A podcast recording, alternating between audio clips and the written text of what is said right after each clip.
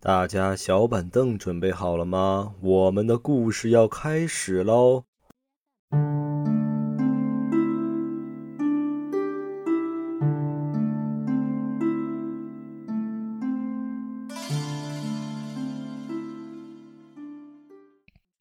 ！Hello，大家好，这里是黑沙电台，我是小王。今天呢，只有我自己一个人录节目啊。老幺呢，因为身体原因就不参与本次的录制了。那我今天录的主要内容是咱们上一期提到的一些跟梦多少有点关系的一些故事啊。呃，当然除此之外还有一些其他的投稿。那话不多说，咱就开始吧。这第一个事儿呢，是咱们粉丝的投稿，说是几年前发生在他身上的这么一个事儿。呃，那年呢，他跟他女朋友分手了，然后他就重新找房子。在经历了几天不停的找房子、看房子这个痛苦折磨啊，终于在某同城上看到了这么一条，就是呃租房信息，写的是某某公寓，但地址是在他们那个城市比较偏远的那个地方，呃偏到你要打车呀或者坐公交车都要很长时间才能到。其实他本人是一个比较喜欢热闹的一个人，所以呢那里呢也不是特别想去啊，但是奈何找了一圈啊没找到特别合适的房子，想着那不行去那看看吧。而且主要是那个房子特别便宜，哎，所以让他还是有点心动的。他逛了一天之后啊，把这个最后的希望就寄托于这个小区了。等到他到这小区外面的时候啊，基本上已经天黑了啊。这时候发现这小区确实是偏的，外面这个公路上基本上没什么人，也没什么车。站在这小区外面，发现呵，这小区连个路灯都没有，一片漆黑。那就只能这个打着这个手电筒往里边往里边走了，而且他发现这个点儿就是已经六七点钟了啊，按理说大家已经下班回家做饭了，这基本上没看到有多少人啊，而且从楼下往楼上看啊，只有几户人家开着灯呢，当时就感觉特别的诡异啊，这个心里边就直打鼓，呃，身上也打了几个寒颤，想着要不然我就走，这心里这退堂鼓已经打起来了，不过一想。哎，来都来了，那还是去看看吧。他说呀，这个小区连个楼号都没有，他找了半天，终于在最后一栋楼的四楼，也是顶层，找到了这个房东的家门。可是挺奇怪的一点就是，他这个还门还没敲呢，这个房东就把门打开了，好像是顺着他上楼的这个声音就判断出，哎，是他来了。他俩啊，经过了这个简单交流之后啊。他以一个非常低的价格，极低的价格把这个房子给租下来了。他说这个房子啊，能有一百六十平左右，但是房租只要一千块钱。他说要是在这个市区里边租这么一个房子，怎么也得翻好几倍。所以他想着，哎呦，这么便宜租个大房子还捡漏了呢，心里还挺开心。后来他发现这个房东似乎比他还开心呢，因为他发现这个房东当时咧着一个。干裂脱皮的嘴唇一直在那嘿嘿的笑着，总是有一种就说不出来的这种怪诞。那已经租下来了，那就赶紧早点搬吧。他第二天啊就搬进来了，可是刚搬进来当天晚上他就做了一个梦，他梦见他正在这个楼道里边往上走呢，而那个房东啊就趴在门上，听他往上上楼的声音啊，就梦到这么一个场景。不过当时啊他也没放在心上啊。虽然这个一到晚上小区里边就很诡异、很萧条啊，但是经过几天，他也慢慢在这个小区里边适应下来了。他每天除了去啊做家教，给这个小朋友们教琴啊，也就很少出门了，因为这个地方啊确实是太远太偏了。慢慢的，他也不想出门了啊，就变成一个死宅了。接下来就发生了一系列就奇怪的事儿了。他说他在这儿住了一段时间之后啊，发现好像有什么东西就是慢慢的影响着他。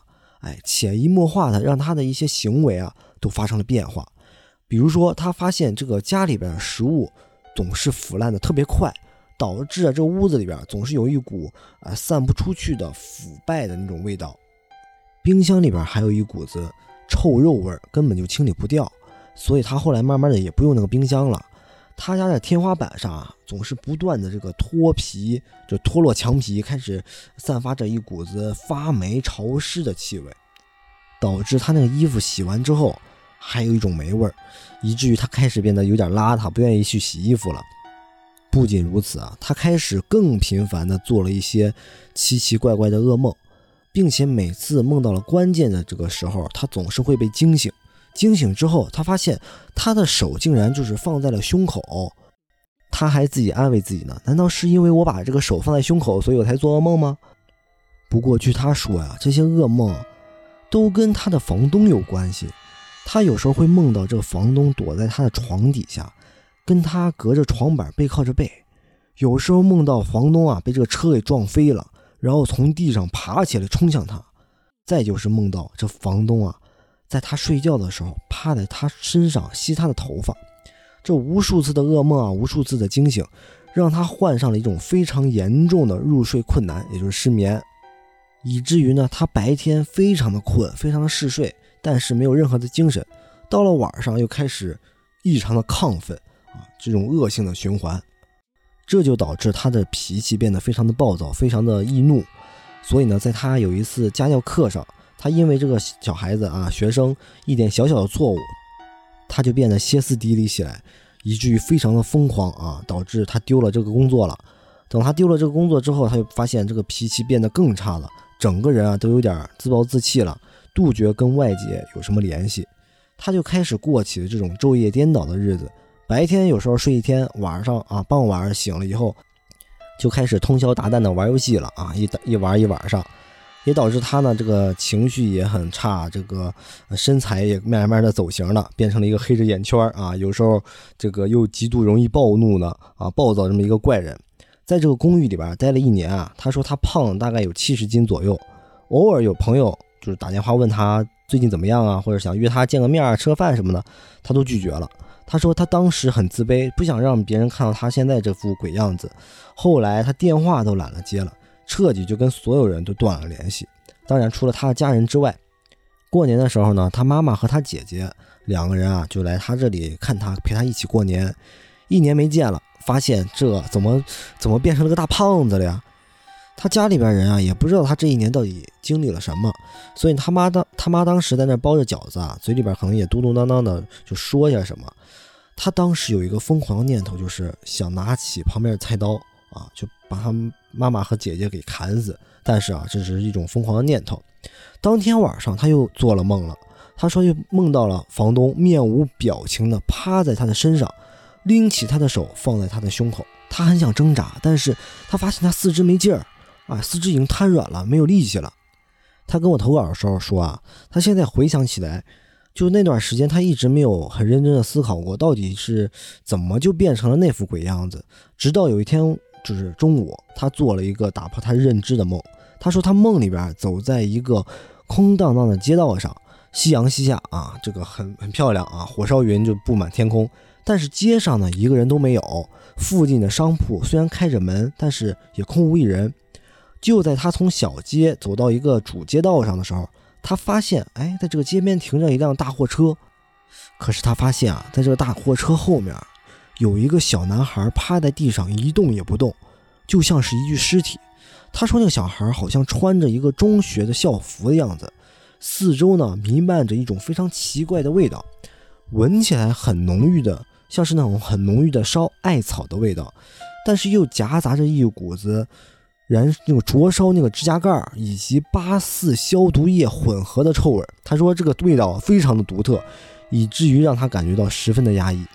他慢慢的在这梦里边，慢慢的走向了这个小男孩。这个时候，那个躺在地上的小男孩突然就爬了起来，直接就冲向了他。他当时惊恐的慌不择路啊，也不知道转身就跑，也不知道跑了多久。等到他回头看的时候，发现，哎呦，这小男孩没有追上来。后来他也不知道怎么回事，就慢慢的又回到了那个街上了。这个时候，那个小男孩，哎，竟然依然趴在那里一动不动。可是他这时候已经不敢再靠近了。就在他发呆的时候啊，周围又开始就弥漫出刚才那股子非常奇特、非常浓郁那个怪味了。就在这个时候啊，在梦里边好像有人猛地推了他一把，一下子就把他推向那个小男孩，他一下子就惊惊醒了。醒来之后呢，他就靠在床上，几乎还能记得那个怪味儿。他看了一下时间啊，当时是下午五点十分左右。他说他睡了大概有三个小时左右吧，已经是傍晚了嘛。他看见窗外，哎呀，已经是夕阳西下了，竟然跟梦里边一样，都是火烧云布满天空。他这个时候就拿起手机来，把这个梦啊告诉他一个朋友，但是他那个朋友跟他提醒了两句啊，他说。一般人在睡觉的时候，基本上你是闻不到这梦里有什么味道的，除非啊，你在这个所处的环境里边有这个味有这个味道，所以才能让你在做梦的时候闻到了。他就赶紧百度了一下，发现确实是这个道理。可是他四处闻了闻啊，发现除了他家里边一直有的那种发霉的味道之外啊，没有什么其他的怪味。他想，哎呀，可能就是我做了个噩梦呗，也也不是一次两次了。他就起来啊，想去就是喝杯水。就在他走到客厅的时候，发现他家的大门啊，竟然是虚掩着的。他说他那段时间啊，这个跟家里关系不是特别好，因为他本身是处于一个非常颓废啊、非常自暴自弃这种状态。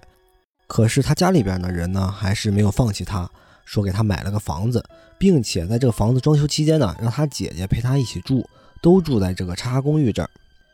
因为有了姐姐的陪伴嘛，这姐姐也陪他，这是一直鼓励着他，他慢慢的心态也发生了转变，也慢慢的好起来了。可是最奇怪的事啊，就发生在这段时间里边。比如说，一到了晚上，这房间里边电路啊就开始就疯狂的跳闸，电脑开机关机开机关机，水壶呢一会儿烧水一会儿跳闸的，最后连着充电这个充电的这个插口也开始跳闸。可是白天呢又一一切正常，无奈之下呢，他们想着，哎，不行，就在这儿再住一晚上啊，等第二天就搬走吧。可是最诡异的事情就发生在当天晚上。当天晚上呢，他跟他姐姐还有姐姐家的孩子。一起就吃了饭之后呢，就在这个小区里边溜达，想着就是最后一晚上了嘛，就散散步呗。他姐说呀，我去那个超市啊，去买点东西啊，你带着你个你外甥女儿先在这逛着吧。他呢就带着他外甥女儿，就想着要不一边溜达一边往回走吧。就在回去的路上，他发现他前面这个路边，在阴影处好像站着一个奇怪的女人。之所以说他奇怪啊，是因为。他远远的看过去，发现这个女的真的太高了。为什么那么说呢？他觉得这个人大概能有一米九左右吧，非常的高。但是从她的背影啊，能勉强看出来是一个女人。他说这么热的天啊，这个女的裹得严严实实的，外面好像穿了一个冲锋衣，但是里面应该有很厚的那种衣服，导致这个衣服从外面看起来就鼓鼓囊囊的。而且除他之外，他的小外甥女儿好像也发现了。就牵着他的手啊，就说：“舅舅，为什么那个女人一直在那儿站着一动也不动呢？”他当时心里就咯噔了一下子。确实，他发现，在他们走过来这段期间啊，那个女的好像丝毫没有动一下，给他一种感觉就是这不像是一个真人。那个女的就一直直挺挺的站着，给他一种感觉就是这个这个人一点就是活人那种生气都没有。然后他就小声的跟他外甥女说：“嘘，别说话。”他就想拉着他外甥女赶紧走，就在他们两个走过这个女生女人身身边的时候，他大脑嗡的一下子，差点让他摔地上。为什么给他这种感觉呢？因为他闻到了一股非常浓郁又似曾相识的味道。没错，就是那天他在梦里边闻到的那股子怪味儿，一股子非常浓郁的烧艾草，夹杂着这个烧指甲和八四消毒液的味道。他当时已经不敢回头了，牵着他的外甥女儿就匆匆的从他身边走过去了。等走了一段时间，回头看，发现哎，这个女人啊，好像还站在那个阴影处。但是由于这个天太黑了，他看不清那个女的脸。但是她还是一动不动的，保持着原来的姿势。已经走到楼下了，他当时就也算是呃松了一口气了。他就问他外甥女儿：“哎，你当时就是从这个女人身边走过的时候。”有没有闻到什么奇怪的味道吗？他外甥女儿就说：“我确实是闻到了一股子很刺鼻的臭味。”然后呢，他们两个人就上楼了。可怕的是啊，到了家之后，他发现家里边的所有电路全部都跳闸了，而且在这个客厅里边，竟然也弥漫着那股子味道，甚至比刚才那股味儿更加浓郁。他当时就当机立断，马上拉着他外甥女下楼了。再次路过刚才那个阴影地方的时候，发现那个女人已经不在了。那天晚上，他就已经不敢再回这个屋里边睡了。当天晚上，拉着他姐和他外甥女儿，就赶紧去新家住了。直到第二天白天才回来，把东西一收啊，彻底离开了那个地方。后来我就问他：“那你现在就是离开那儿，感觉怎么样了？”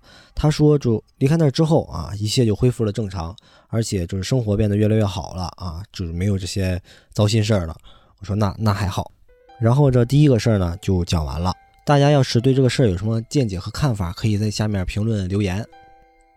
然后再讲今天第二个事儿啊，也是咱们粉丝的投稿。他说他小时候啊，每逢快到了清明节和鬼节啊，总是会做噩梦。然后这种梦呢，就是会梦到鬼，导致他每次醒过来的时候啊，整个头皮都是发麻的，或者说醒了之后很长时间都缓不过来。然后这个事儿呢，是发生在他当时上初二的时候，半夜啊，他就做了一个梦。他说他在梦里面是梦到他出门去坐电梯，他家这个电梯还挺有意思的啊。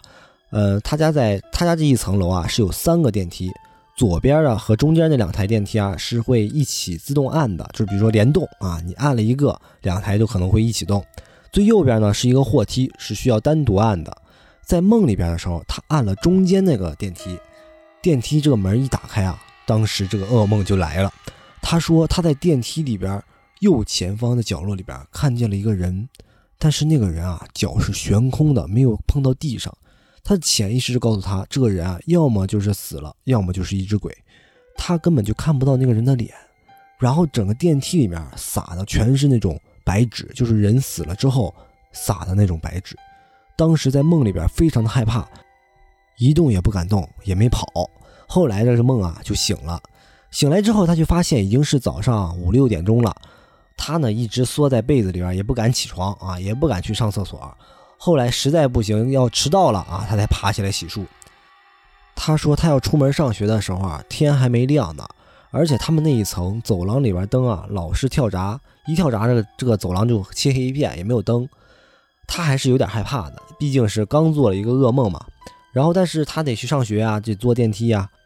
然后呢，他就按了左边那个电梯，但是左边和中间呢它是联动的，中间那个电梯啊上来了，电梯门缓缓打开之后。他说他当时整个人都麻了，因为他发现这个电梯里边真的有白纸，是真的有人在里边撒了白纸，而且跟梦里边的很像。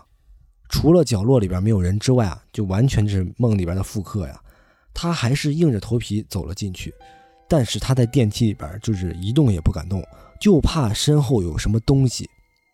恐怖的是啊，他出了电梯门，一直到大堂，再到花园。这一路上全是白纸，这早上六点多钟也没一个人直到他看到了保安啊，整个人啊才就是平稳下来。后来他晚上跟他妈说了这个事儿，他妈也跟他说了啊，就是在业主群里边确实是发现有人在吐槽，怎么有人怎么谁在这个公共区域这撒白纸呢？后来一打听才知道，是他们这栋楼楼上有一个有一个伯伯去世了。所以呢，整个楼道里边才有那种白纸，但是就不是很好解释啊。他当天晚上为什么会梦到这个内容？感觉这个事儿就好像他好像开了一种天眼，或者他有一种像先知一样有一种预言啊、预知那种感觉在里边，或者是说在他梦的同时，是不是这个事情是同时发生的，让他感知到了？那第二个事儿讲完之后，我再给大家讲一个，这个事儿呢是发生在二一年的冬天。嗯，咱们这个粉丝跟往常一样，上完了课之后呢，就骑车回家。我估计是下了晚自习啊。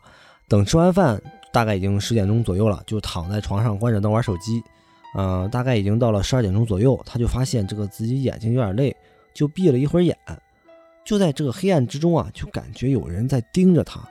你知道这个第六感还是很强烈的啊，伴而且伴还伴随着那种吱嘎吱嘎吱的那种声音，因为他家在这个他在老家。这老家的房子是那种木头三角顶那种房子，他当时有点懵，就想知道这个声音是到底是从哪来的，因为他怕是这个房顶啊，是不是这个木头出现什么问题，别等半夜给他砸下来啊，砸他一下。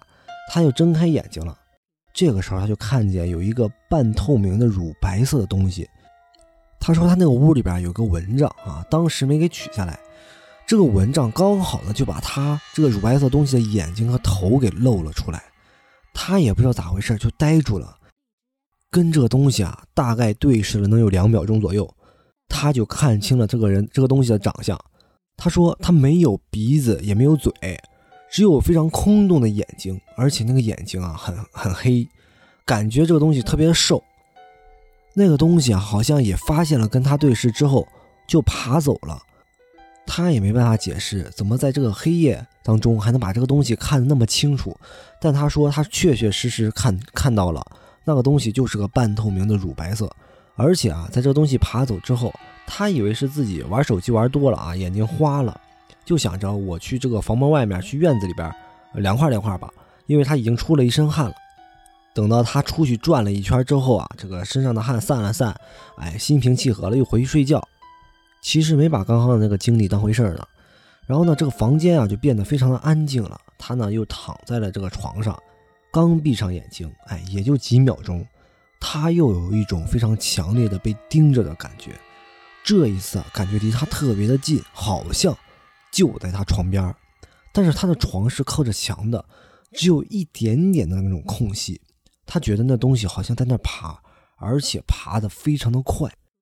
这个时候啊，他就睁开了眼睛，往那个地方，往那个方向搂了一眼。他这个时候才发现，那个东西竟然就躺在他的旁边。他当时被吓得一个鲤鱼打挺就起来了，赶紧啊，就拿着手机就跑啊，连鞋都没穿，就跑到他妈那屋了。可是他妈不在家，哎，在外地做生意呢。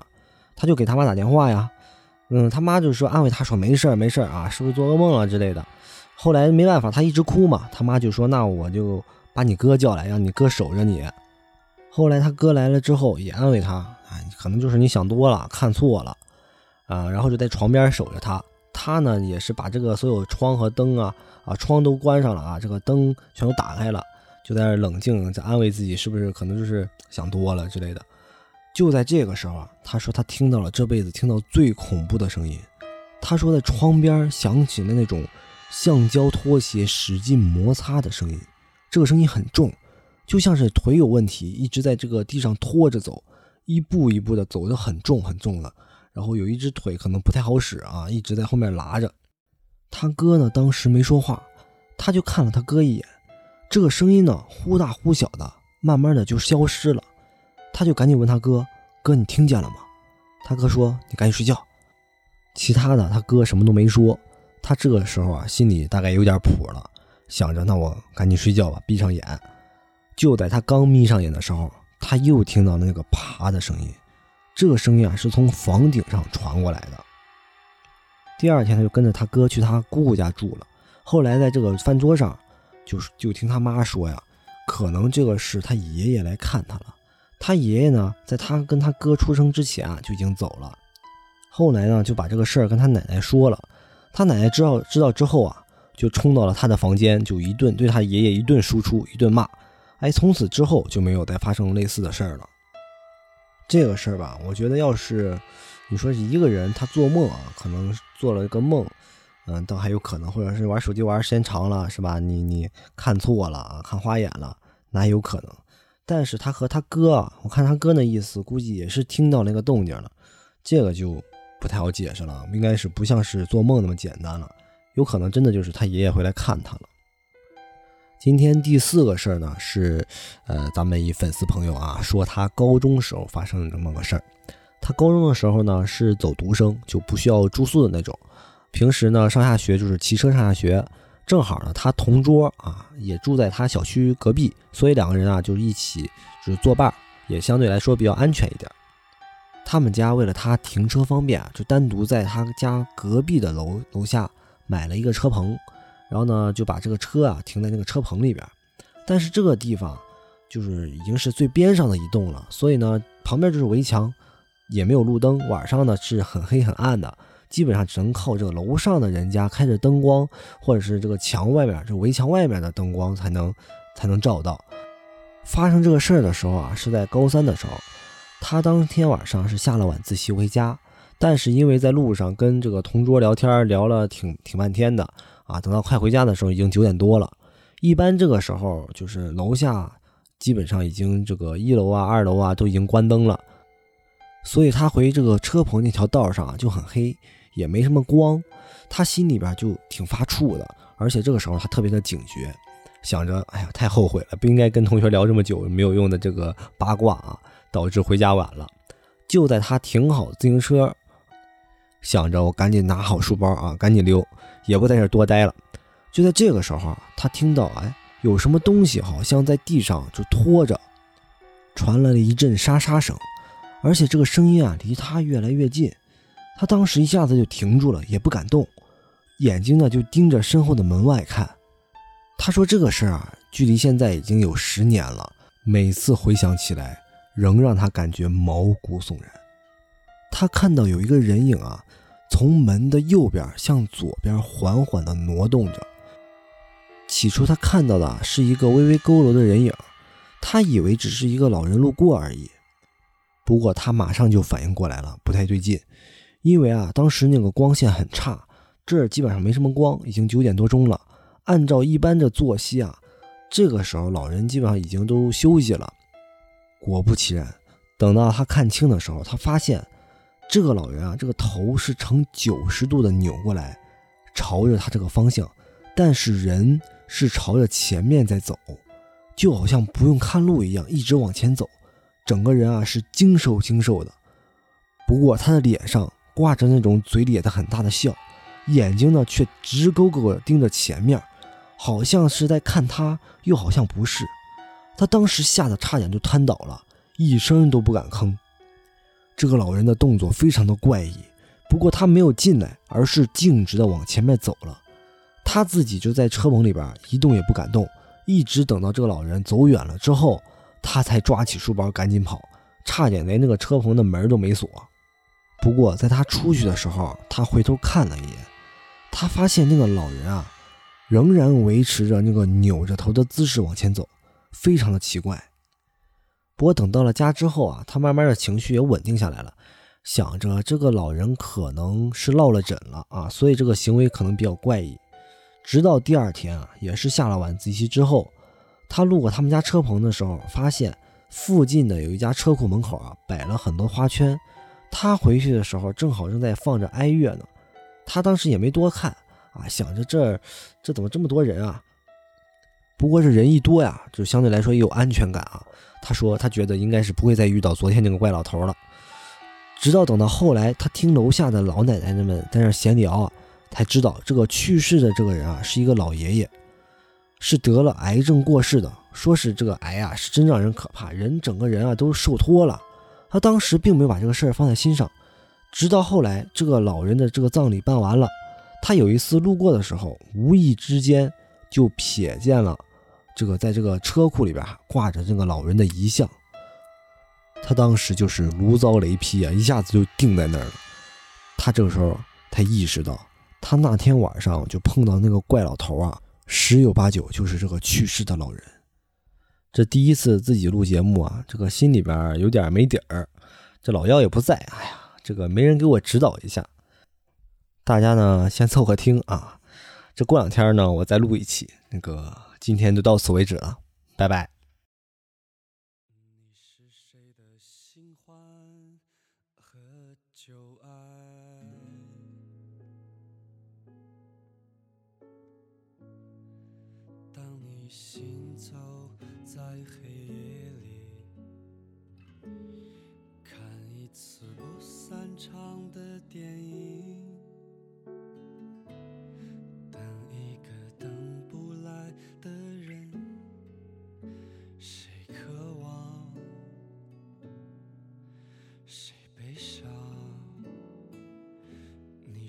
谁的新欢和旧爱？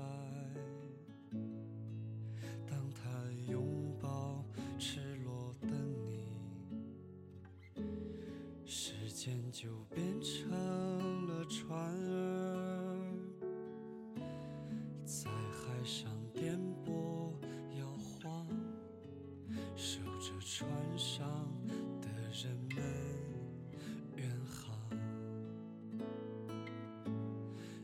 直到你独自醒来，发疯一样的寻找，没有答案。你在黄昏时转身离开，一直到他从流光里匆匆赶来，带着红纹石的种子。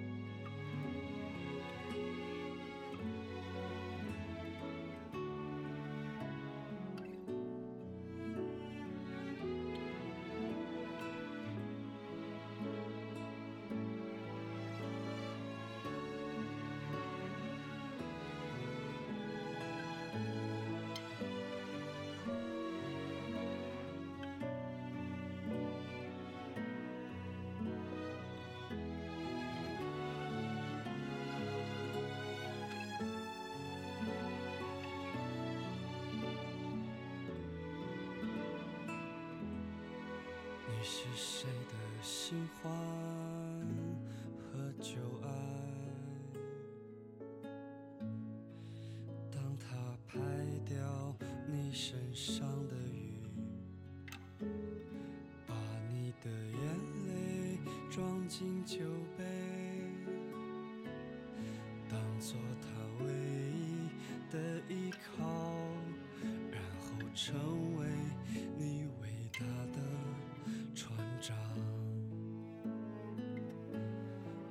直到你独自醒来，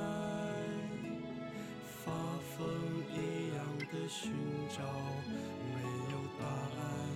你在黄昏时转身离开，一直到他从流光里匆匆赶来，带着红纹石的种子，撕开黑夜的防备，割破双手，染红了你的脸。你是谁的新欢和旧爱？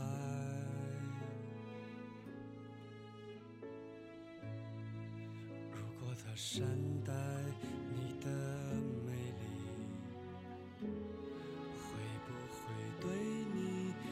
下留情？会不会一无所有？再见，旧情